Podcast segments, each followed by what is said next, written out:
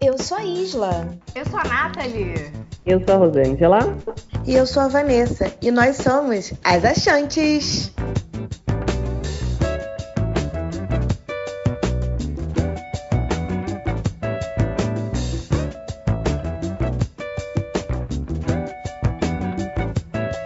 Bom dia, boa tarde, boa noite. Sejam todos bem-vindos, bem-vindas e bem-vindes a mais um programa das Achantes. Hoje, pela primeira vez, com todos os cuidados recomendados pela Organização Mundial da Saúde, estamos gravando juntas!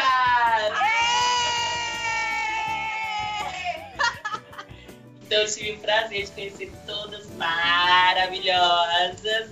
E é isso, o tema de hoje é política.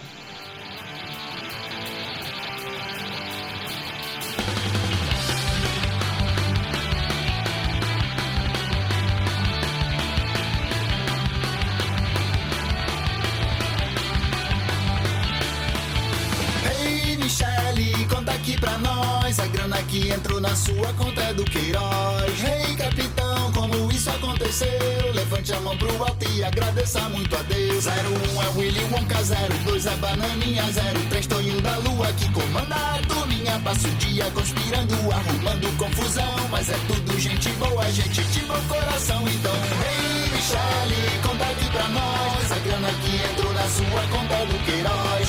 Ei, capitão, como isso aconteceu?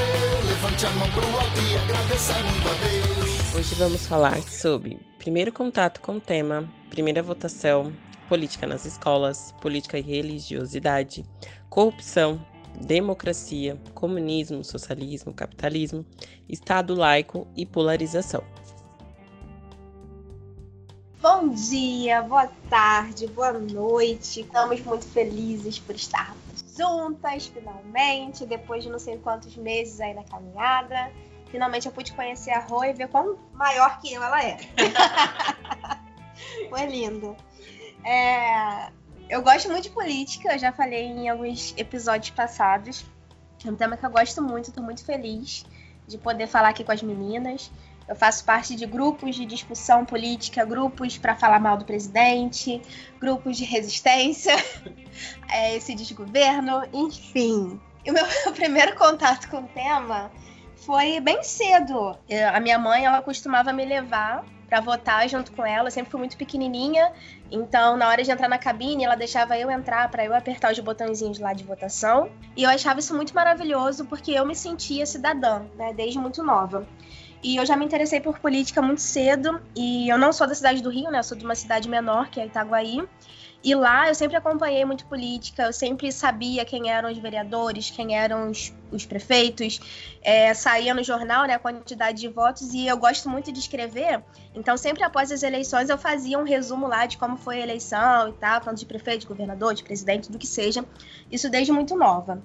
Embora na minha família a gente nunca tenha discutido sobre política, foi um, sei lá, um interesse meu mesmo, né, muito genuíno. Sobre a minha primeira votação, Tô com 17 anos.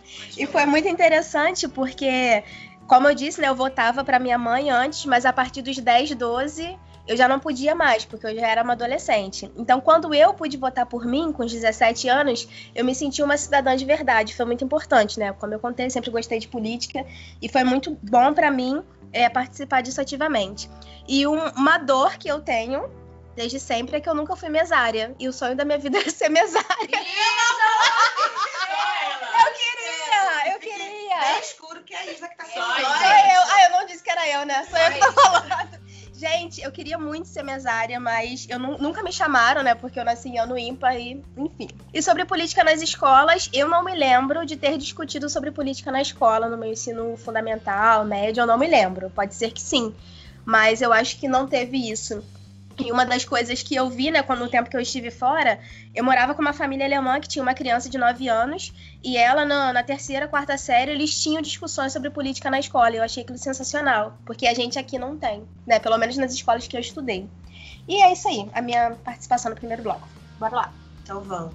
Oi, gente, Vanessa falando. Bom dia, boa tarde, boa noite.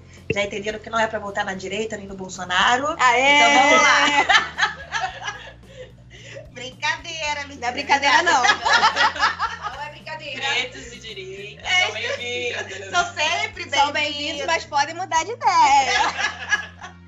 Vocês já perceberam que o programa vai ficar um pouco tendencioso, igual que nós, nós somos pessoas partidárias, eu acho. Mas. Quem sabe, né? Vocês ouvindo a gente, vocês não mudem de ideia. Quem nunca errou pra mudar de ideia? É, essa não é a intenção. Mentira, é assim. Continue até o final, por favor. É, Não me lembro, assim, eu não, não tive uma educação, e aí já engloba colégio, familiar, que minha Dinda me perdoe, sempre citando ela ou minha mãe, porque eu não lembro, né? De discutir política, de entender uma questão ideológica, né? Porque você vota no fulano ou no ciclano. É, Sim, quando eu era criança, eu sempre fui votar com, com minha mãe, com a minha tia, com, com as pessoas. A gente vota no mesmo colégio. E aí eu apertava os numerozinhos para eles, achava aquilo o máximo, né? Sem entender o que estava acontecendo. Diferente da Isla, eu nunca. é, eu tenho medo de falar isso, mas é uma. Quando eu vi a polarização que a gente vai falar no outro bloco dessa eleição, eu acho que foi o meu. Eu posso falar, agora eu sou uma pessoa politizada, né? Que eu estudo o que eu tô falando. Eu sempre tive minha ideologia, mas era muito no, no que eu achava coerente ou não. Eu não pesquisava candidato nem nada. Então eu não, não entendia muito bem como funcionava, né? É, E a minha primeira votação foi aos 16 anos. Eu me achava o máximo, assim como a Isa também falou, eu votar, vou estar exercendo o meu direito, né? E, e- e me entendendo como uma cidadã, que eu acho- muito importante. Eu entendo também que em outros lugares não, o voto não é obrigatório, mas eu sou a favor do voto ser obrigatório no Brasil e, na verdade, sou a favor da consciência política das pessoas, né? Porque, falando de Rio de Janeiro, muitos candidatos se elegem com menos de 50% dos votos por causa dos votos nulos, brancos, enfim. É, Na escola, não. Eu sempre estudei colégio católico, até o meu ensino fundamental todo foi colégio católico. E que bom que não teve a questão política, né? Porque no cenário atual eu tenderia para um lado que não, não é o que eu. Que, vai de encontro com a, com, a, com a minha existência, né? Porque eu, eu acredito que eu sou um ato político. E é isso. Peço licença para chegar. Rosângela falando. Meu primeiro contato com o tema foi algo na minha mente vem de encontro com o que a Isla e a, Nath, a, a Van falou, de votar com, com, com a minha mãe e com minhas irmãs. Eu lembro que, como eu sou a caçula, né, de duas irmãs mais velhas, eu lembro que elas faziam um chamado boca de urna, né? Elas iam entregar panfleto, né, para ganhar uma moeda, para depois ir pra balada. Quem nunca? Quem nunca? E eu, e eu ficava, né, como eu era nova, eu ficava só observando. Só que eu não entendia, né, a necessidade. E aí, quando teve um curso na minha cidade, eu moro no Alto Tietê, extremo leste de São Paulo. Então, é uma cidade pequena até. E os vereadores, governantes, é, prefeito da cidade, eu nunca estudei afinco para saber o que, que- qual posicionamento que cada um é, corresponde, que cada um tem que fazer, qual a obrigatoriedade de cada um. E aí eu lembro que teve um curso que era para os adolescentes, então era- não tinha nada naquela cidade, ainda não tem, infelizmente. E aí o curso você tinha que você tinha que ter o título de eleitor, e estava próximo às eleições, né? E aí você ia ganhar uma moedinha, ia fazer um curso profissionalizante, aí eu corri para tirar meu título e foi meu primeiro voto com 16 anos. Eu nasci no ano par, né? Sou de 92. E aí nunca tive vontade de ser mesária, mas eu achava muito só a isla fora da caixinha, brincadeira. mas eu achei assim muito louco colocar esse tema porque até os 18 anos eu sempre pegava os votos que minha mãe e meu pai tinham. Então, ah, qual que minha mãe vai votar, eu votava. Eu nunca pesquisei, nunca quis saber o que fazia.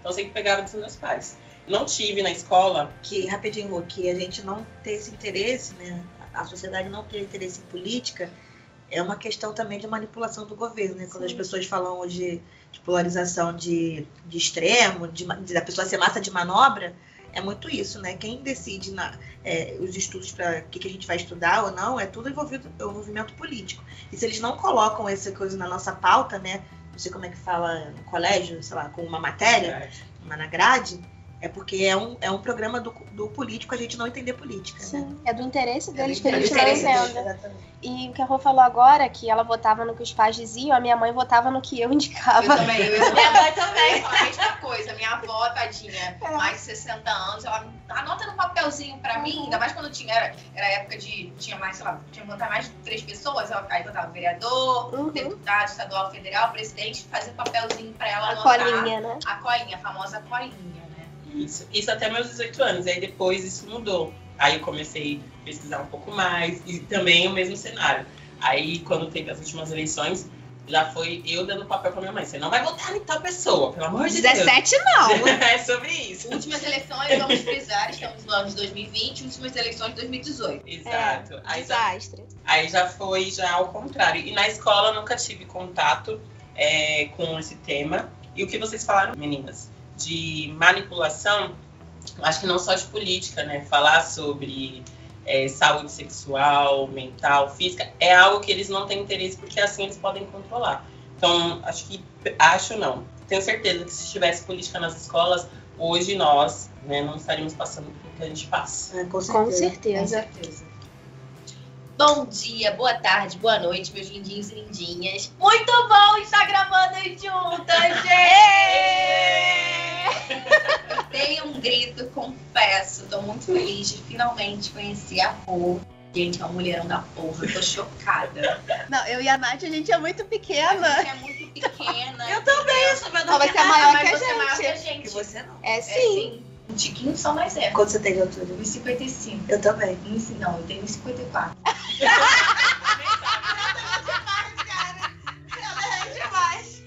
Só pra ser menor do que eu nunca vi briga pra quem é mais baixo.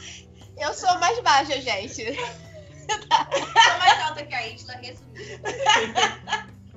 Então, vamos focar na pauta, queridos e queridas. É pra você, né? Ah, tá bom. É, meu primeiro contato com a política, eu acredito que foi no. Acredito não, me lembro bem que foi no, na época do colégio, quando a Marina Silva ela concorreu à presidência, se eu não me engano foi em 2006. Eu lembro que houve uma brincadeira que uma menina ela ficava imitando, e como eu estudava em colégio particular, ela ficava imitando a Marina e todo mundo achava maior graça, né? Só que assim, a consciência política na aula de história a gente não tinha. Hoje eu vejo que, cara, ele não tinha é, graça nenhuma, entendeu? Tem sentido. E eu confesso que o meu, o- meu primeiro voto foi simplesmente aos 18 anos por pura obrigação. É, eu, sinceramente, eu não lembro quem eu votei especificamente. É, eu não entendia muito bem. Agora que eu tô, eu acho que nas últimas eleições que eu sentei para estudar e entender o que cada um fazia, o que, que um vereador faz, o que, que um deputado faz, o que, que o presidente re- realmente faz, Deveria. deveria fazer, né? Eu acho que no colégio, se eu tivesse prestado mais atenção nas aulas, ou, ou- ou se eu tivesse a consciência que eu tenho hoje, eu acho que esse despertar nas escolas, tanto no, no ensino particular ou no público, é, não, não, não é evocado em todo mundo, né? Porque nem todo mundo tem essa consciência com 16, 18 anos. Tem gente que não tem consciência hoje com 65, 70 anos. Então, assim, não vou julgar, não vou julgar. Julgo. cada- É, sim, sim. Acho Julguei- legítimo. Acho legítimo julgar. Mas, assim, eu acho que se tivesse esse despertar, é, como, como a nossa querida professora Carolina Neves relatou no último episódio de, sobre professores, se os alunos eles tivessem essa consciência, é, não teria é, sentido é, fazer manifestação e evocar símbolos nazistas. Não teria sentido a pessoa estar discutindo sobre a Terra plana ou não, entendeu? Não tem sentido alguns questionamentos que as pessoas fazem hoje no ano de 2020, entendeu? Tem um, um- um filme lançado recentemente eu- que eu gostei muito, que é Enola Holmes. Tem uma personagem negra que ela fala assim: Você não sabe o que é não ter poder. Não se interessa por política porque não tem interesse em mudar o mundo que, que favorece tanto. E é realmente isso, né? As pessoas elas não têm interesse porque elas, para mim, tá confortável, então tá tudo bem. E vale ressaltar que algumas pessoas se absterem das eleições de 2018, o atual presidente ganhou as eleições. Só para lembrar a relação aos números, Atual né? presidente, atual prefeito do Rio de Janeiro, atual governador do Rio de Janeiro. É, exatamente, Paulo tudo também. isso. São Paulo também. você. Só para lembrar em termos de presidente Brasil, né? Acho que os números, né? Quando a gente começa a olhar, 210 milhões de brasileiros, eh, nós somos 210 milhões de brasileiros, 115 milhões puderam votar. E atualmente o, o presidente, né? 17, ele ganhou por diferença de 10,26%.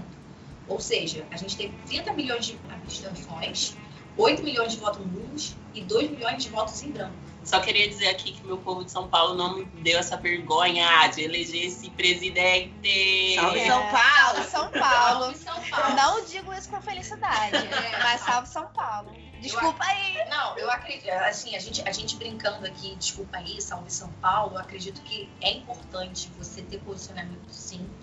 E voltando um pouquinho à influência nas escolas, aula de história, é, é, é exatamente isso. Eu sei que durante as eleições muitas pessoas ficaram sem se falar, né?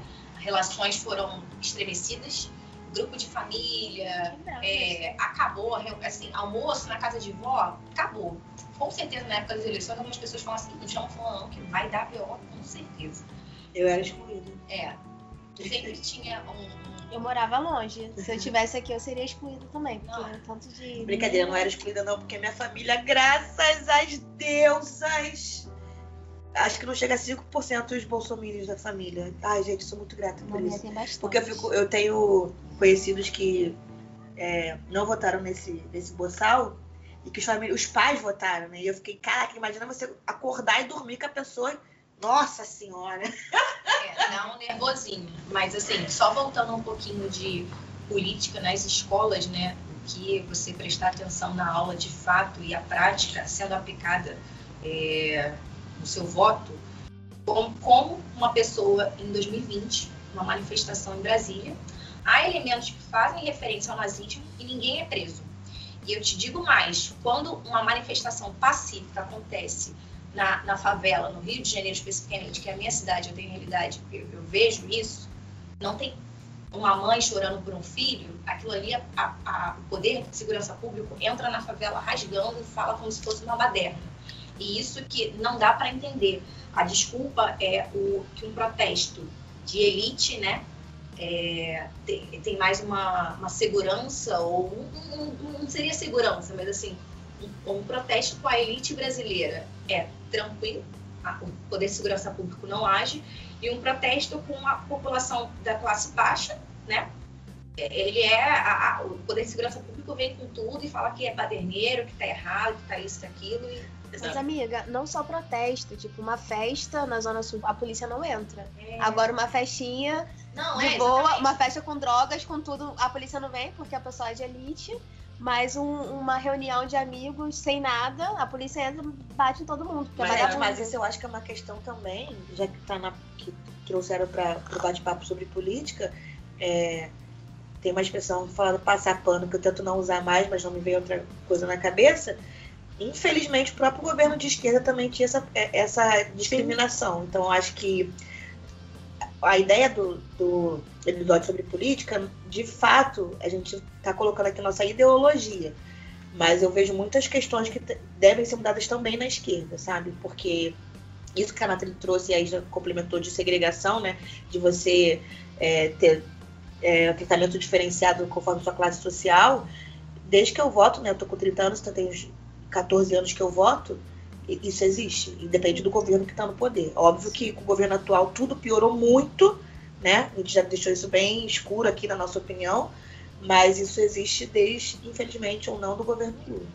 O, o Nath, quando Desde você fala assim, não dá pra Desde entender, eu consigo entender sim, que é um genocídio e é o racismo do, do, do Brasil. Porque, como as meninas pontuaram, é, e aí eu vou se mencionar aqui uma frase do Jonga, a música, ele fala direita de cá, esquerda de lá, o povo segue tomando no centro. E Sim. o povo é o povo preto. Perfeito. É. É o povo preto, porque é, o Mano Brown, ele tava no palco com Haddad, que também acabou de me decepcionar com uma frase Casa Grande, né? Tem É. Casa Grande que vale a pena, só se for pra ele, que é pra gente nunca ter. Então, e aí ele, o Mano Brown tava lá no palco e tal, e aí ele falou assim, ó, você tá aqui comigo, mas é, a esquerda se afastou da favela, se afastou Sim. da periferia. Mas pra Vocês esquerda ter conseguido alcançar o poder, ela teve que se afastar. Porque se não tivesse se afastado, ela não alcançaria o poder. Então, É, assim que gira. E, e o, Eu não concordo, não. A gente elegeu pessoas de esquerda que se corromperam no meio do caminho. Porque quem elege alguém é o pobre. Então, Sim, mas eles já fizeram acordos para que pudessem ser eleitos. Sim, sim, antes, como a quando, quando sim. a ideologia estava ali firme na esquerda, Mas eles, nunca esque- conseguiram. Sim, mas eles esqueceram que. Por isso que o pessoal não se elege. Mas eles conseguiram é, se eleger por causa das pessoas pretas. Então eles, eles é, deram um tapa nas nossas costas também. Sim, com certeza. É. E aí, citando só a direita que, que ficou no poder aí, é, aí falando desse atual presidente, querendo ou não, ele tem um, vou usar essa palavra não gosto, mas ele tem um preto de estimação lá. E o que a esquerda também não tinha. Não tinha. Quando teve lá o. Ele tem a, o preto, ele tem a igreja evangélica, ele E tem a os mulher- militares, ele tem mais o quê? Ele A, tem- a mulher. A, Não, da- A última pesquisa que eu vi, o cara tava com 40% de aprovação, gente. E aí não fecha a não conta. subiu, né? A não. minoria é a maioria no Brasil. E o cara tem 40% de aprovação, então tem muito dos nossos, né? Não só pessoas pretas, sei lá, pessoas que são homossexuais, pessoas que vêm, advêm do Nordeste, é mais o quê? Pobre, Pobre. que, que tá embasando o governo do cara. E aí eu não culpo essas pessoas, eu culpo o que a gente já falou aqui, todo mundo ratificou, a questão da falta de educação política que a gente tem. Uhum. Sim. O engraçado é que parece, isso aqui parece Harry Potter, né? Que a gente não pode nem citar o nome. Parece que evoca o negócio. Ah, é. fala- Eu fala, quero ele bem longe. É o B. Ou, ou número, ou, B, ou escroto. aquele negócio lá, entendeu? É uma coisa bem. E há de se convir que ele não foi eleito porque ele é uma pessoa da direita, né? Não. Porque eu até tenho amigos de direita. Até tem amigos. amigos. E assim, graças às deusas, é, obviamente que é, existe esse confronto, confronto de idealização política, mas eles não votaram no cara. Então, assim. E os que votaram eu deixei bem escuro que assim, você não votou no- nesse cara porque ele é de direita, né? Porque ele não apresentou nenhuma proposta de governo que fosse de, ah, não, é, isso é muito bom, vai ser muito bom para um governo que eu entendo que é melhor ser de direita. Não. O cara sempre mostrou que ele era um filho da puta o tempo inteiro. Sim, eu conheço pessoas que votaram nele por ódio ao PT, mas eu também conheço pessoas, infelizmente, que votaram nele porque se identificaram com o discurso. E isso é algo que me preocupa profundamente, porque na minha concepção de pessoa, de sociedade, não tem como você ser uma pessoa decente e se identificar com o, o posicionamento, as falas, essa pessoa que foi eleita na minha cabeça não entra, sabe? Você votar por, por ódio ao PT, não concordo, mas respeito. Ah, não tinha opção, blá blá blá. Não concordo, mas respeito, porque existiam sim opções. Agora, as pessoas que votaram concordando, cara, vocês me perdoem, mas vocês perderam todo o respeito que algum dia eu possa ter tido por vocês. Porque. Também tem aquela, Tem aquela famosa frase que as pessoas falam que, ah, pra política mudar tem que mudar de poder, né? Uma vez ser esquerda. Podia mudar, gente. Sim, tinha tinha 12 opções. candidatos, sei lá, Tinha 13. opções. Tinha A opções. maioria de direita. tinha. É. Tinha opções. 13, E 13. assim, toda, tipo, né? Tinha um novo aí, que obviamente não faz menor sentido pra mim, mas é uma. É, mas era Entre opção. aspas, né? Porque eu não acredito, mas é uma nova. Eles pregam ser uma nova política, porque não elegeram o cara, então. Sim, e todo mundo disse que votou na Moedo, né? Por que, que a Moedo teve uma porcentagem tão baixa? Não se todo mundo? Estranho, não? Estranho, mas tudo bem. Seguindo esse papo, então, meninas, vamos pro segundo bloco, que aí a gente entra um pouquinho no que a gente já tava quase falando. Política e religiosidade, a corrupção, a democracia, comunismo, socialismo, capitalismo, Estado laico e polarização. Quero começar falando, Rosângela, política e religiosidade. É, aqui em São Paulo, que as meninas não conhecem esse termo, é da bancada, né, atualmente, é o BBB, Bala, Bíblia e Boi, que é a bancada que, que prevalece, né?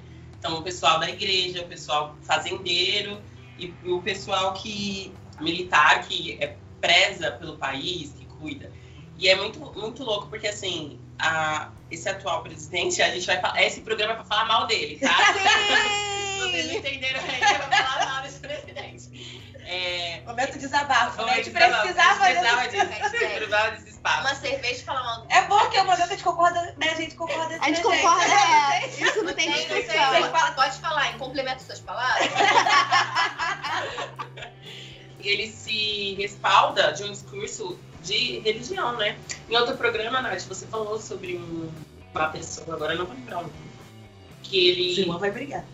Irmã vai falar, oi, Mi. Oi, Mary! Minha mana virginiana. Tudo bom? Porque você falou, ele tava gravando aqui com a esposa, e aí ele é da igreja, aí ele pega e xinga a a mulher dele, de- E ele não sabia que tava gravando. É, O pastor, né? Aí, aí você vê como que isso é hipócrita, né, na minha opinião.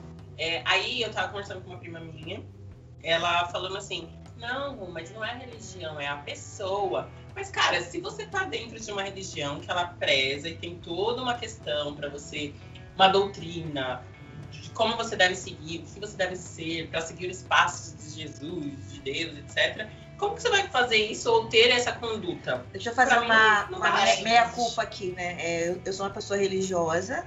Obviamente eu cometo erros, né? Não crimes, graças a Deus, as deusas. Mas eu, eu, eu acho que, que eu concordo com a Rô é dele pregar uma coisa que a igreja é contra, né? Ele não é assim, ah, ele não. Porque assim, quando eu era católica, todo, o padre, as pessoas sempre falavam que todo mundo é pecador. E eu, eu concordo com isso. Mas eu não vou bater numa mulher se Jesus era o, salva, era o meu salvador, né? Isso não faz sentido algum. Sim, e é É, faz incoerente. do- Faz. E é totalmente incoerente esse BBB, bala, Bíblia e boi, por quê? A Bíblia são os cristãos. Então, os cristãos acreditam nos Dez Mandamentos, não matarás. Então, você já não pode se compactuar com a bala. E se os cristãos acreditam que Deus criou o mundo. Então, a galera do boi, eles estão queimando as florestas para criar boi. Então, tipo, você tá destruindo o que Deus criou. Então, não tem coerência alguma dos, dos cristãos estarem de acordo com a, a bancada da bala, do boi, de, de seja lá o que for, e de ter eleito esse cara. Jesus tem é um comunista! Jesus- Olha, que tem um discurso só, totalmente contra o que Jesus lembrar- pregou. Deixa, deixa eu. Vamos é, desmistificar o conto de fadas que falaram pra você, tá? Jesus é preto, refugiado e pobre. É sobre isso. Sim, é sobre isso. É, e sobre polarização, eu acho que ficou muito, muito, muito evidente que aí, ou você, exemplo, eu, Rosângela, eu não sou partidária, né? E aí, nessa última eleição, eu tava. Ela é pan-africanista! Ela gosta da putaria. Um parênteses. Comecei a ler um livro. A Carol, a Carol que gravou podcast com a gente, ela me mandou umas referências ontem de, Caraca. de, de livros Carlos Murro, não sei o que. Eu falei, e amigas, se prepara pra esquecer Marx. Porra, A galera vai bugar agora. vai bugar muito. Eu buguei muito. Não dá. Não dá. Então, eu tô, tô caminhando, sabe? Ademar, meu primo, se ele escutar esse programa, ele tem, Ah, é, me, aj- ele tem me ajudado muito. Mas assim, em 2018, que eu, que eu estava ainda na faculdade, é, eu lembro que eu chorei quando teve as eleições e pessoas que estavam do meu lado, sabe? Amigos. E aí, cara, foi muito louco, porque um amigo meu, ele falou pra mim que eu não tive, é, não soube separar. Só que, cara, como que eu vou separar uma pessoa que tá do meu lado, que ela escuta as minhas questões, e aí vem um cara fazendo discurso e ainda acha que Pô, não mas é foi muito difícil, assim. É... muito. De novo, eu tenho muitos amigos brancos e agora eu não tô. Só pra contextualizar, porque eles ouvem a gente, né? E eu tenho um carinho muito grande por eles. Eu tenho até amigos de direita, foi uma menção à piada racista, que eu até tenho amigos pretos. Não é fazendo meia culpa de novo, não. Eles não conseguiram entender a dor que a gente sentiu. Eu acho que eles não conseguiram mesmo. Mesmo os que tentaram, eles não conseguiram entender o que a gente sentiu. Eles, podem ser empáticos, né? Abraçar a causa, enfim, né? Existe uma dívida histórica que eu não preciso explicar para ninguém, pelo menos para os meus amigos eu não preciso explicar, graças a deuses. Tem Que eles sabem, é, pelo não. É Google. Saber gente. eles sabem. Então, assim, não preciso explicar, mas eles não têm noção do que a gente passou. assim. Não O que a gente pele, passa, né? assim. É, é- é. Só quem é preto sabe a dor do. Isso, esse governo mostrou pra gente que existe uma segregação no Brasil entre pretos e brancos. Escancarou. É, eu vou falar entre pretos e não pretos. Depois aí já faz esse combinado aí. É, Eu que lute. Eu ia Então, mas com- brancos e não brancos. Não, Pode porque você deixa É, você eles deixa como eles raça. maioria, é, como uma raça Tá. é. E no Brasil não tem branco. É, Não, até tem. não, Tem, tem, mas, mas, não- assim, a galera, se- a galera que. Vamos, Isso vai cortar. vai. Não, não sei, tô pensando só. Não, vamos ver, vamos ver Vamos como é que vai A ser. galera que se acha, é, a galera que fala- se considera às vezes branca aqui no Rio de, Ja- no Rio de Janeiro, não, no Brasil, quando vai pro, pro, pro exterior, seja nos Estados Unidos ou Europa, toma aquele choque falando, achando que ah, só porque meu avô é alemão, Às vezes eu acho mais difícil, porque ela é bem radicada. É, bem. Não, não, mas nos Estados Unidos, por mais que tenha miscigenação do, do- do- da, É da América e tal, algumas pessoas falam assim, ah, eu sou branco. Aí a pessoa fala assim, não, você, você é Canadá, Latino. então. Canadá, Você, sim. você é latino. Você é latino? Canadá, Você é sim. latina. A pessoa, não, mas eu sou branco. Não, meu anjo, você é latino. Eu sou branco, você é latino. Você é latino. Tem uma Vocês segregação. já viram é, aquele filme Bacurau? Não vi. Precisa. Bacurau não tem uma não. cena fantástica falando sobre isso. São brancos brasileiros que eles se enquadram num grupo lá, que eu não posso dar spoiler, e os caras falam, eles são é, é, norte-americanos ou, ou europeus, e eles falam, não, mas vocês não são brancos, vocês não são como a gente, vocês são latinos, no máximo. Confesso que eu volto a colorismo e eu tenho um pouco de dificuldade, mas vamos lá. Mas é só pra concluir minha linha de raciocínio que eu tava falando sobre, não, tranquilo, polarização. E aí, no ano que eu tava na faculdade, teve todo esse, né, essa emoção, né, que teve que transcender pelos meus olhos. E aí tive pessoas que me abraçaram, teve pessoas que não, e tudo bem, sigo a luta. E eu vou responder isso mais pra frente, na pergunta do Achanchete. Mas aí o que acontece? As pessoas pensavam, ah, Rosângela, só porque você é preta e veio da periferia, então você vota no PT. Cara, tinha outras pessoas para me votar, eu não votei. Nesse, nesse mandato eu não votei. E eu não é tirando a, a culpa ou não. Mas é que a galera achou que, assim, ou se você não vota no 17 é porque você vai votar no 13. Cara, vocês ficaram muito fechados. Ou era um ou era outro. E aí por isso que ele foi eleito. Polarização. Polarização. Por isso que ele foi eleito. Não, assim, racional. É, falando um pouco de estatística e tal, e aí eu não vou. Gente, ah, mas que essas pesquisas não valem de nada. E quem sou eu na fila do pão para invalidar uma pesquisa, né, eleitoral? Pelo amor de Deus. Eu realmente nem tenho opinião sobre isso. Mas, é, falando de uma. Aí, assim, do pessoal centro de esquerda, né, que Vanessa não acredita que existe centro-esquerda, inclusive eu votei no, no Ciro e não votaria de novo, né, eu digo o primeiro turno. É, todo mundo sabia que a única pessoa que ganharia do Bolsonaro era o Ciro Gomes. Sim. Né? Por isso que eu votei nele. Então, assim, e não é uma pessoa politicamente de extrema, né? E essa justificativa acho que mais doeu na gente, porque nós sabíamos, independente de construção social, que existiam muitos outros candidatos. Então não faz sentido você ser da extrema, né? Ah, o PT acabou com a minha vida, obviamente eu, Vanessa, não concordo, mas porra, tinha não sei quantos outros candidatos além desse bosta, né? Então, ah, mas ele era o que poderia ganhar, não era, Não. gente. É uma continha de matemática de soma, sabe? Não é, não exigir muito de ninguém. E eu só falo para as pessoas, é, essa falha é para as pessoas que estão no mesmo lugar social que eu hoje, sabe? Né? Porque eu acho que a questão das pessoas periféricas, né, bem humildes, é, é uma outra questão. Eles ainda, infelizmente, pelo, pela política de governo, precisam ganhar uma cesta básica para voltar em alguém. E votam Problema mesmo. de política, tá? Não dessas pessoas, óbvio. Sim, e essa questão do, do Ciro, eu lembro de uma discussão em 2016, se eu não me engano. A gente já tava nessa coisa de quem vai ser candidato, quem não vai ser, e o Ciro já tava apontando como candidato. Eu conversando com um amigo meu, eu disse que eu ainda não estava preparada para votar no Ciro, mas se fosse com o Bolsonaro, eu não teria opções. E foi o que aconteceu, assim, eu não sou petista, não sou partidária, e eu lembro que, por não ser petista, assim, no governo do PT, eu tive muitas vantagens, né, eu sou bolsista do ProUni, eu tive muitas oportunidades no governo do PT, mas eu entendo, eu consigo enxergar muitos erros que o PT teve. E por conta disso eu não me sentia confortável em votar no PT. E dentre as opções que eu tinha, dentro dessa pesquisa que E teve, isso não é de ser que o- extremo, né? Porque É, não é ser extremo. PT, somos quatro mulheres aqui, que eu acho que todas votaram no PT de alguma forma, primeiro e segundo turno, que entendem os erros que o PT teve como Sim. governo. Coisa que a gente vê hoje que é impossível. Cara, eu, eu não tenho tesão em conversar com uma pessoa que votou no Bolsonaro, que ainda valida esse voto, e não consegue enxergar os erros do cara, sabe? Porque eu acho que política é isso, gente. In- Infelizmente, a gente não vai ter Deus é, sendo presidente do Brasil.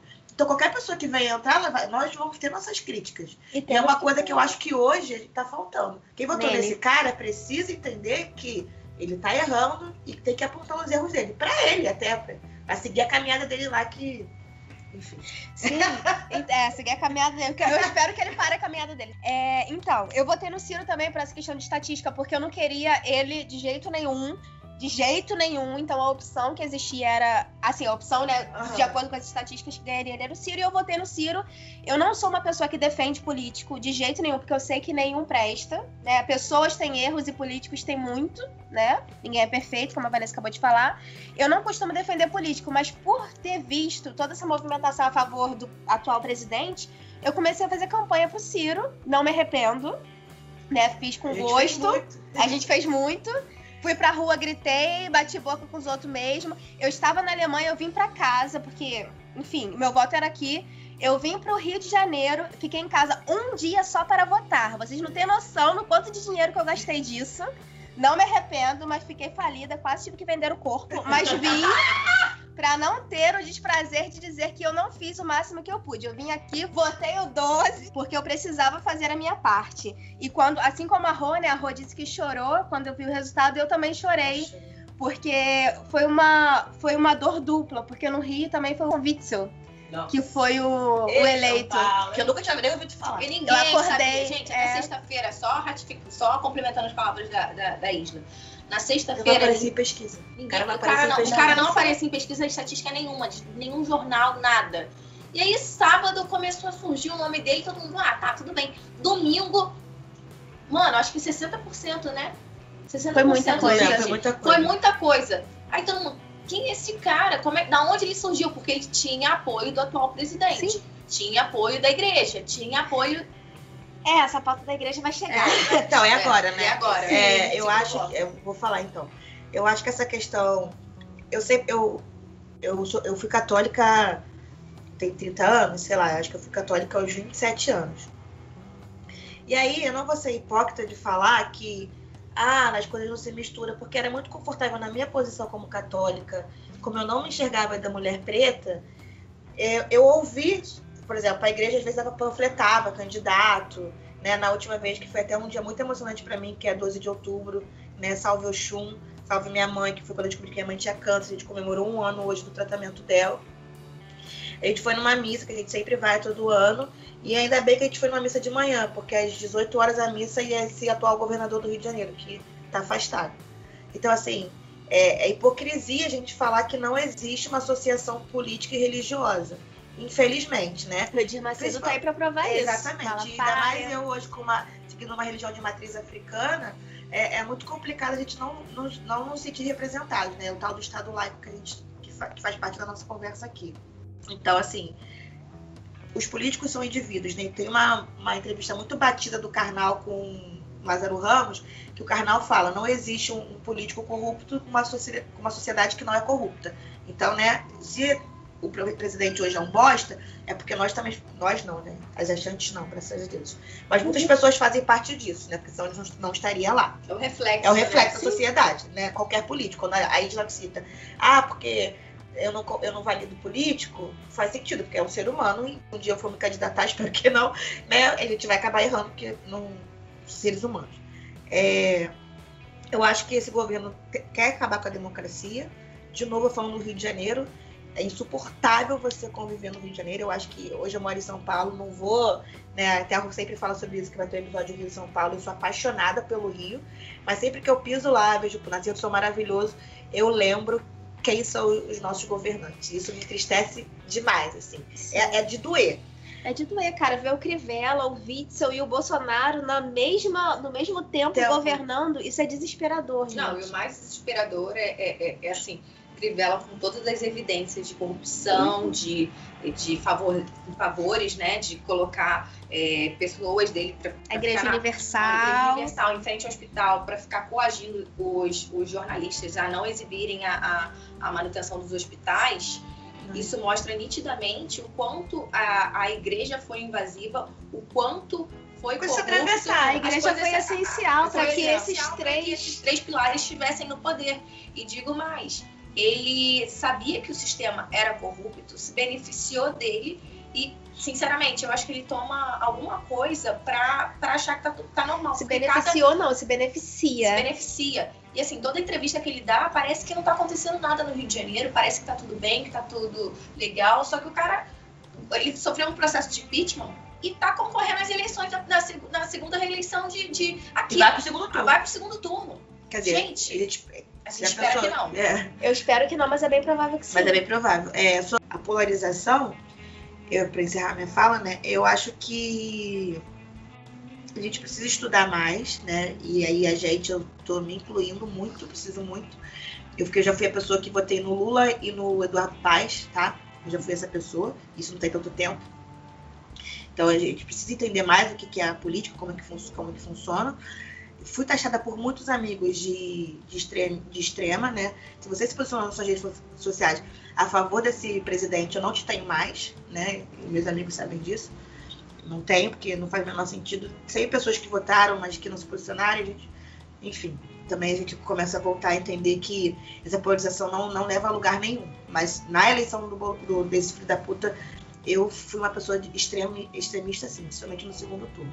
Não vou fingir que não.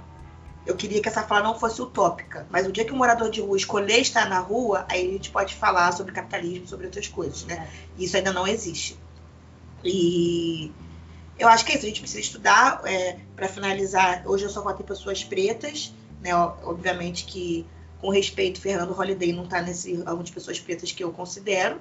São pessoas pretas de, de posicionamento de esquerda porque eu preciso me ver mais representada. E aí sim, gente, de novo, sobre o que eu falei de, de criticar o governo, porque a gente está aqui para isso como sociedade. Se as pessoas que eu, eu, eu votei forem eleitas e elas fizerem cagadas, eu vou ser a primeira pessoa a discordar delas. O que a gente está tentando dizer, o que eu falo por mim, então. O que eu estou tentando dizer aqui é assim: a gente precisa de representatividade, sim. Né? É, não é eu tenho um preto de estimação como o governo atual tem. Eu quero ver vários pretos lá, porque eu sou maioria, preciso me ver representada. Segunda coisa, a gente precisa respeitar o outro.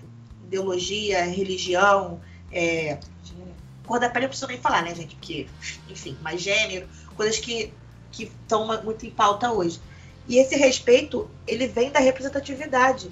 Quando a gente começar a se enxergar nos lugares, a gente, vai ser uma pauta que não vai ser mais questionável, né? Eu acho que você estudar política, ela, ela traz isso com você não é uma coisa pontual, ah, vamos eleger pessoas pretas. Não, você vai eleger pessoas pretas porque elas vão fazer sentido para a sua caminhada. Não é o simples fato de estar lá. Não é o né? simples fato de ser preto. É, exatamente. Holiday, por exemplo, Exatamente. é uma pessoa preta que. E aqui a, a, a ideia não é, não, é que, não é queimar preto, né? Não é, é, o, que a gente, é, o que eu tento dizer é que assim, você é preto e você pode seguir o caminho que você quiser, né? Eu, eu quero pessoas pretas que me representem. Como a Rô falou, esse cara, por exemplo, não me representa. Não, perfeito. É, sobre política, eu acredito, eu sou uma pessoa que gosta muito do tema, eu acho que a gente precisa sim discutir política. Tem um mito, né, de que política, religião, futebol não se discutem, mas eu acho que são temas que precisam sim ser discutidos. A nossa vida é política, o nosso comportamento é político, a forma que a gente. É, o nosso trabalho tem que ser político e a gente tem que, a gente tem que discutir, sabe? E essa questão na, nas igrejas, né, voltando aqui para o Estado laico, o Brasil é um Estado laico, cara, ou deveria ser né? Então, cada um tem a sua religião. Eu acho que política e religião são temas que sim se discutem, mas não precisam ser discutidos no mesmo lugar, né? Eu acho que igreja, igreja, terreiro, é, mesquita, que seja, é para você fazer o culto ao seu Deus, à sua religião. Ali não é lugar de fazer política, na minha opinião. Tá? Eu acho que pastor nenhum, porque é onde a gente vai ver quem, quem elegeu esses governos, né? falando de presidente da República, governador do Rio de Janeiro, prefeito do Rio de Janeiro. Bancada de deputados. Bancadas, Nossa. né? Quem tá fazendo isso é a igreja. A igreja tem culpa nesses governos. E eu acho que a igreja não é lugar de se discutir política, sabe? E a gente viu nessa, nesse, nesse processo eleitoral várias igrejas, pastores, tirando foto com os fiéis lá com arma na mão, né? Com um sinal de arma. Isso é desrespeito. Respeito a vida da Marielle. Outra coisa, já que você falou com relação a pastor e envolvendo ao, cenário televisivo, né? É, ele, ele, houve fotos em, em, em, redes sociais. Uma outra coisa também, houve como, como jogadores da seleção brasileira de vôlei podem postar foto fazendo o número 1 e o 7 e não acontecer nada com eles. Uma jogadora de vôlei ela faz, ela grita, né, a expressão que nem a gente gritou, fora Bolsonaro e ela toma penalidade. Sim. Entendeu? Dois pesos, dois medidas. Sim, e o narrador essa semana, é, num jogo de futebol, ele mandou um abraço, presidente. Não acontece nada, mas ela grita fora Bolsonaro e tá fudida. É. Isso não existe. Isso é censura. Perdeu o. Tem nome. Como é que é? Patrocínio? patrocínio. Perdeu o patrocínio. Isso é censura, gente. Isso não existe. Num governo democrático como o nosso deveria ser, isso não existe. Enfim, sobre é, socialismo, comunismo, eu acho que hoje, para a sociedade, que a gente, da forma que funciona. Sem ser utópico, né? Sem ser utópico, é. né? A gente não, não vai fugir, né, do nada. Eu acho que, teoricamente. é, eu acho que, teoricamente, o socialismo funcionaria muito bem, mas a gente sabe que na prática é complicado. Então, assim, um capitalismo com políticas sociais, hoje, eu acho que seria o mais próximo do, do justo que a gente chegaria, sabe? Eu acho o comunismo muito, muito extremo, mas políticas sociais são sim importantes, ainda mais com países tão desiguais quanto o nosso, né, o Brasil. E sobre a pola- polarização, não foi só em 2018, em 2014, na época da Dilma e do Aécio também estava muito forte. Toda aquela questão da, da Lava Jato, isso. A Lava Jato acabou pola- polarizando muito, né, a população. Porque acabou expondo muito da corrupção, que a gente acabou não Que falando muito. foi uma, uma justiça que tinha parcialidade. Sim, era uma justiça extremamente parcial. Ninguém tá falando que é merecimento ou não das pessoas que foram julgadas, não, não, não. mas foi parcial. Sim, isso acho que ficou muito explícito É. nos, últimos, nos últimos meses, né? que era parcial. né? Tendência de, de poder. Sim, e foi muito alto político. Eu, eu acho a Lava Jato uma, uma operação maravilhosa, mas é, foi muito político e pouco justa, na minha opinião, né? É, enfim, que eu até esqueci o que eu tava falando. Então, essa polarização de 2014, Dilma, Écio, foi muito bom a Dilma ter ganhado, porque a Lava Jato continuou, prendeu muito mais políticos. Eu acho a Lava Jato uma operação muito boa, porém, gostaria que ela fosse mais justa e menos tendenciosa. Eu não sou a favor da Lava Jato. Eu gosto de ver político corrupto sendo preso. Eu acho isso bom, mas desde que seja das duas partes. Mas não eu acho que a lado. Lava Jato, ela traz muito pra polarização de, de um lado da, da De um lado política. só, do É, lado. é, Porque- que seja Porque ela é injusto, tendenciosa. Ela é tendenciosa. Porque ela é tendenciosa. Por isso ela trouxe a É porque a polarização. Lava Jato especific- especificamente, ela teve um lado, assim. Se fosse uma... Enfim, vai. Só colocar dinheiro na cueca. Da cueca tá tudo certo. Eu ia citar esse exemplo agora. É, Nath falando é, com relação à segunda etapa do bloco, né? Vamos lá. É, política, e religi- re- re- política e religiosidade. Viu? Tudo do Rio de mim. Passou. Com relação à segunda etapa do bloco, política e religiosidade. Foda-se, pula. Foda-se. É, o Estado ele deveria ser laico, sim. É, mas como as meninas já, já citaram, eu vou ratificar que o prefeito, a atual conjuntura de 2020 é devido exatamente da, da bancada da igreja evangélica. A gente está citando exatamente toda hora a igreja evangélica porque o cenário é atual. E não somos contra protestantes. Não, Não. é, não, não, não. eu não. era, inclusive eu era. entendeu? Mas assim, não tô dizendo, não tô falando que todo evangélico seja assim, eu não estou sendo radical, mas a tendência foi essa. Generalizando. Generalizando que todo evangélico seja essa vertente, não. Mas a- as promessas de cargos, as cestas básicas, os favorzinhos, eles existem, né? É, eu também não vou condenar ninguém que troca o voto por uma cesta básica, porque eu não sei a condição da pessoa. Você sabe, assim. É, você sabe. assim, a gente sabe a condição da pessoa e talvez aquilo ali pra ela é, é, é muita coisa durante o ano, entendeu? Talvez não. Talvez não, com certeza é. É, eu acredito que a polarização, né, é, seja muito. é, aconteceu muito isso nessas últimas eleições, do posicionamento político, as pessoas têm que se posicionar assim. Algumas pessoas chamam militância de mimimi, eu acho desrespeitoso esse termo, esse comentário, porque você começa a se posicionar e falar com ênfase, a pessoa chega e fala assim, ah, que discurso chato, ah, tá numa, numa roda de Eu pra conversa beber com pra os amigos, saiu pra política, gente. Olha só, se você Política tem mais de 25 é anos, tá? Vamos ratificar aqui. Se você tem mais de 25 anos, o seu assunto com seus amigos são só Netflix e bebida E sexo? e sexo, você tá Puxa. andando com as pessoas erradas, tá? Porque assim, se você não falar sobre política, tem muita O gente. mozão tem que gostar de falar de política. Então, não vale a pena estar com o mozão. Tem muita gente é, catando lixo, comida no lixão, pra gente não falar sobre política. Então, É. assim, política é necessário, sim. E, se, e você troque de amigos. É, não é troque de amigos, mas converse com pessoas diferentes da sua realidade. Eu acho que agrega muita informação para você. Eu acho que essa troca de conhecimento é maravilhosa. E voltando ao termo descansa militância, a gente conseguiu perceber bastante devido a um programa televisivo né, na, na rede Globo de televisão, o BBB, esse ano, a edição de 2020, mostrou bastante isso, que eu acho que tinha uma, uma das personagens era branca e ela foi tida como fada sensata, defendeu o racismo, o feminismo, o, Mas ela o foi posicionamento racista. gay. Hã? Mas ela foi racista. Foi. Calma, eu sei que ela Ah, foi perdão, racista. Ela, perdão. foi, ela foi racista. Mas assim, ela, Ela tem- defendeu. ela defendeu, mas em algumas falas dela, a, a- a tonalidade dela foi racista. Não, a dela foi racista. E ela tinha um discurso muito feminista, de ter, falar, fazer para as pessoas entenderem o que era o racismo, uma desconstrução social. Só que na edição anterior, tinham pessoas militantes, pretas, que tinham propriedade de fala, De fala. ativistas, estudavam, lacra, né, gente? Estudavam A bicha lacra. estudavam politicamente sobre isso, entendeu?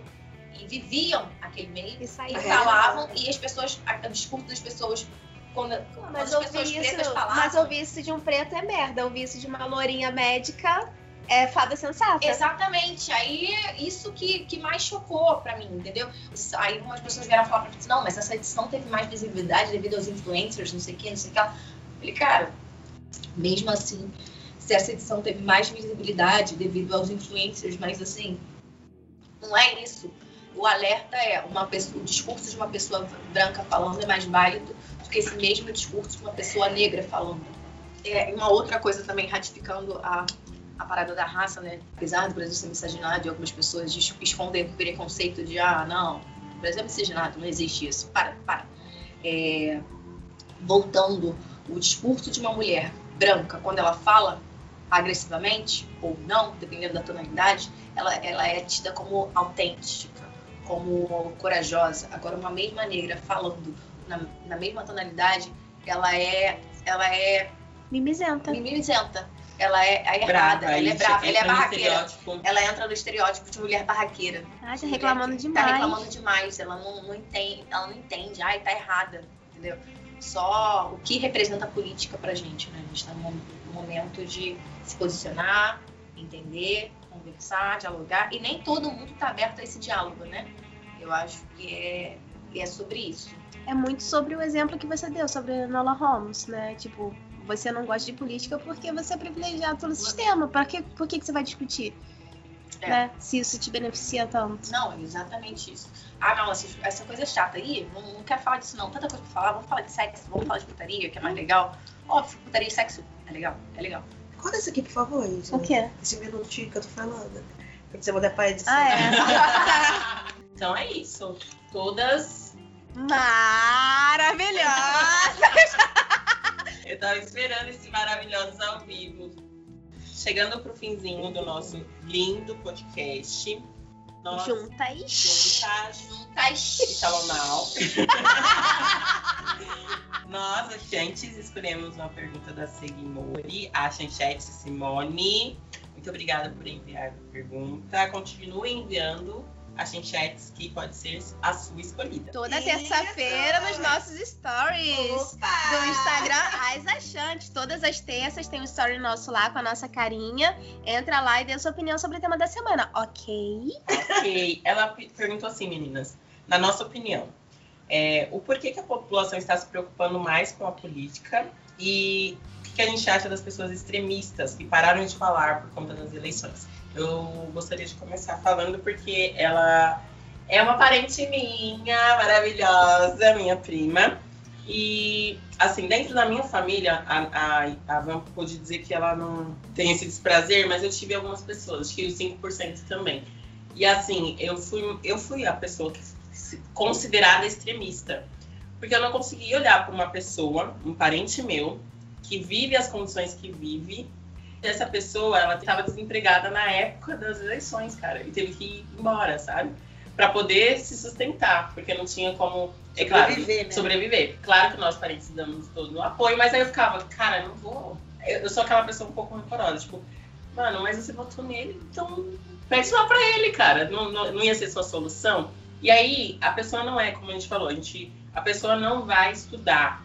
Então, ela olhava o discurso que estava sendo proferido, aí acreditava em fake news, que é que muito, muitas pessoas acreditaram. Ah, não, ele não tá falando isso, não. As pessoas que estão cortando. É, essa, rede, essa rede televisiva Globo sensacionalista. é, não, tá fazendo edição para que ele não ganhe. Ele não falou isso, nada a ver. Mas não foi isso que ele quis Não dizer. foi não foi isso que ele quis dizer. Cara, tá nítido ali. Tirou do contexto. Tirou eu sou racista, tirou do contexto. Porra, precisa de contexto pra, pra falar que é racista? É, eu sou homofóbica. eu sou homofóbica. Minha, Eu não te, estupro- filho, eu não te estupro porque você não merece. É, minha filha nasceu de uma fraquejada. Tipo, Tipo, não tem contexto que Não tem justifique como. isso. bandido bom é bandido morto. Ai, meu filho foi preso. Foi preso. não. Deveria ter Deve- sido. deveria ter sido Estamos esperando aí. Alô, Lava Jato. Agora você quer, né? Agora você quer. Agora da mãe. Mas enfim, é, eu, eu fui uma das pessoas tida, lida como extremista, porque pra mim não, não dá. Então eu parei de falar com amigas que eu considerava amigas. Tá? Hoje eu sinto falta do que elas foram pra mim. Eu acho que nesse papel eu não soube lidar com o diferente. Eu acho que é necessário, como a Nath falou, conversar com pessoas que pensam diferente de você. Mas essas amigas Também não soube, Lu. não, essas pessoas em específico, elas são uma classe também que não que não é, é tida né, na, no, no, Brasil como uma pessoa aceita, né? Elas são uma das pessoas, ela é lésbica assumida. Então, tipo, cara, ele não é a favor disso. E por que, que você vai validar um voto dessa pessoa, sabe? Talvez o buraco preto seja mais embaixo. Mais né? embaixo, porque elas eram brancas. É. É, elas eram, não, elas são brancas. E isso me doeu bastante, porque eu lembro do Natal que eu passei na casa dela, e aí depois, do nada, assim, a gente ter que de uma discussão que não foi é, saudável, eu me afastar porque eu precisei pensar na minha saúde mental. E aí sobre o, por que, que as pessoas estão pensando mais em política? Porque, querendo ou não, as pessoas começaram a entender que se eu não voto, ou se o meu voto ele é uma forma que eu acho que pode prejudicar a minha vida, eu preciso estudar, eu preciso é, dar, né, validar esse meu voto. Então as pessoas estão pensando mais nisso. E aí eu queria citar aqui o Thiago da Torres, que é o chavoso da USP. Ele é um cara gay, preto e periférico, que passou na USP e ele fala sobre política. E as pessoas invalidam. Por quê? Porque ele é da periferia. Então, como já foi dito aqui também, quando esse discurso vem de uma pessoa de olho azul, loira, é, burguesinha, ah, ok, ela tá falando, ela tem conhecimento. Quando vem da periferia. Você, vai, você valida a inteligência da pessoa. É, e aí acha que, que a pessoa não é. é. Então, é, ele é tido como chavoso da USP justamente porque ele usa características que as pessoas olham na rua e atravessam para outro, pro outro lado da calçada. Então, cara, eu acho que a gente precisa começar a rever esses estereótipos de quem pode ou quem não pode uhum. falar sobre política. É, eu não vou responder me prolongar porque o tempo acabou. E, e, de verdade eu acho que a Rua representou muito bem, uhum. me representou muito bem, né, as meninas que falem. É, eu acho que não existia um extremo de ideologia, então a minha, a minha resposta seria: eu não, eu não vi esse sistema acontecer, porque não foi uma discussão ideológica, foi uma discussão sobre sobrevivência que as pessoas chamam de polarização, para mim foi uma discussão sobre sobrevivência. E eu acho que para finalizar é isso que a Rô falou também, de tipo, é, todo mundo tem que ter voz, né? A gente não pode ter o estereótipo para validar a fala de alguém. Eu acho que é sobre isso. E o PT não acabou com a minha vida, graças a Deus. Não sei a sua, mas a minha não. Sou muito grata, inclusive, é. com todas as críticas. Sendo grata ao PT, também preciso ser grata, porque eu tive acesso à faculdade pelo PT, sou bolsista para a Uni. E falando em PT, eu tenho. A Rô comentou sobre apoiadores do atual presidente na família dela. Eu tive também, inclusive, pessoas que comeram por causa do Bolsa Família. e nas eleições de 2018 eram totalmente contra o PT e a favor do atual presidente. Prometeu... Que ele prometeu arma? Não, 14, mas a época já, já justificou, né? Tipo, quem é muito pobre votou nele porque queria o 14. Tá, enfim, é, mas nem era por isso, era por, era por ódio ao PT, um ódio, o, a, ódio a um partido que matou a fome da galera durante um bom tempo. Mas enfim, e a Roma representou muito bem também, acho que a fala dela foi muito maravilhosa. Belíssimas palavras da Rô, mas só para complementar uma frase que ficou na minha cabeça martelando as pessoas que não, não precisam do Bolsa Família, pessoas de elite, acham que o Bolsa Família as pessoas fazem filho para ter o Bolsa Família. Nossa. Mano, o critério para ter o Bolsa Família, joga um Google para você ver como é difícil. E assim, a pessoa saiu da extrema pobreza para ter o que comer, sabe? E algumas pessoas usam o discurso meritocrata do tipo, olha, a pessoa catou no lixão, tem um filho médico. Cara, mas é uma em um milhão que consegue isso.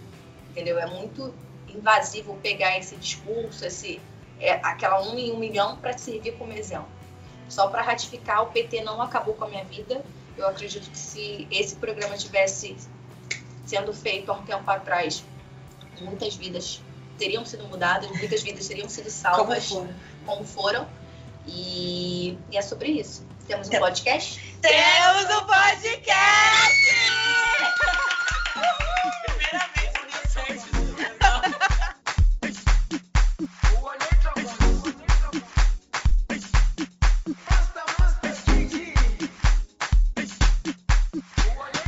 de hoje é o desfile da escola de samba Beija-Flor de Menilópolis de 1989 com o samba enredo Ratos e Urubus Larguem a Fantasia. A crise econômica e política era absoluta no país na época, e o carnavalesco Joãozinho 30 decidiu não só abrir mão do seu luxo peculiar, como colocar um Cristo Redentor vestido de mendigo, rodeado também de mendigos, em meio à crise e miséria para desfilar. A Arquidiocese do Rio de Janeiro recorreu à justiça para proibir o Cristo mendigo de Joãozinho 30. E para resistir ao conservadorismo e à censura religiosa, o carnavalesco decidiu que o seu Cristo sairia mesmo assim, porém coberto com um saco de lixo, com uma placa em que se lia: Mesmo proibido, rogai por nós. Super recomendo. É uma reflexão que no carnaval de 2020 a Mangueira também fez um mais ou menos um desfile censurado, né? A outra dica é a série do canal Jojo Prazer, com o objetivo de debater o tema educação e política. Com um olhar didático, a escritora e youtuber Julia traz discussões pertinentes ao momento atual na crise nas instituições para ajudar aos cidadãos a votar com mais consciência. O primeiro episódio aborda de forma simples e eu vou citar alguns trechinhos. Você tem a possibilidade de pegar um ônibus para se locomover? Isso é política. Passou mal e precisou ir a um hospital? Também envolve política. Tudo na sua vida envolve política. Em seguida, ela reflete sobre as pessoas de modo geral, não gostarem de política. Outro trechinho. É óbvio que você não gosta de política. Não ensinaram para você na escola, nem em casa. Não ensinaram a ser legal gostar de política. As regras não são claras. Super recomendo.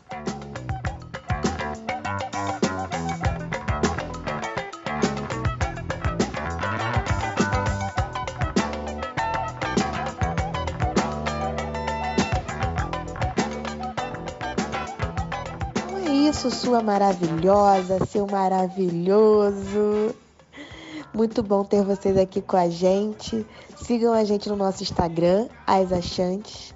Vocês vão perceber que é tudo feito com muito, muito, muito carinho para vocês caminharem juntinho com a gente.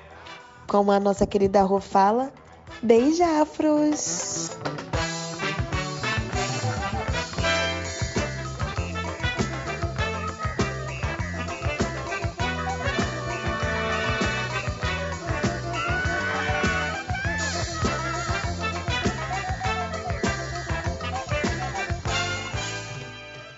Nossa, dinheiro na cueca é, é absurdo, Nossa, né? 3 mil, como é que o cara botou? Não, e ele enfiou no cu, porque tava Não, com. sim.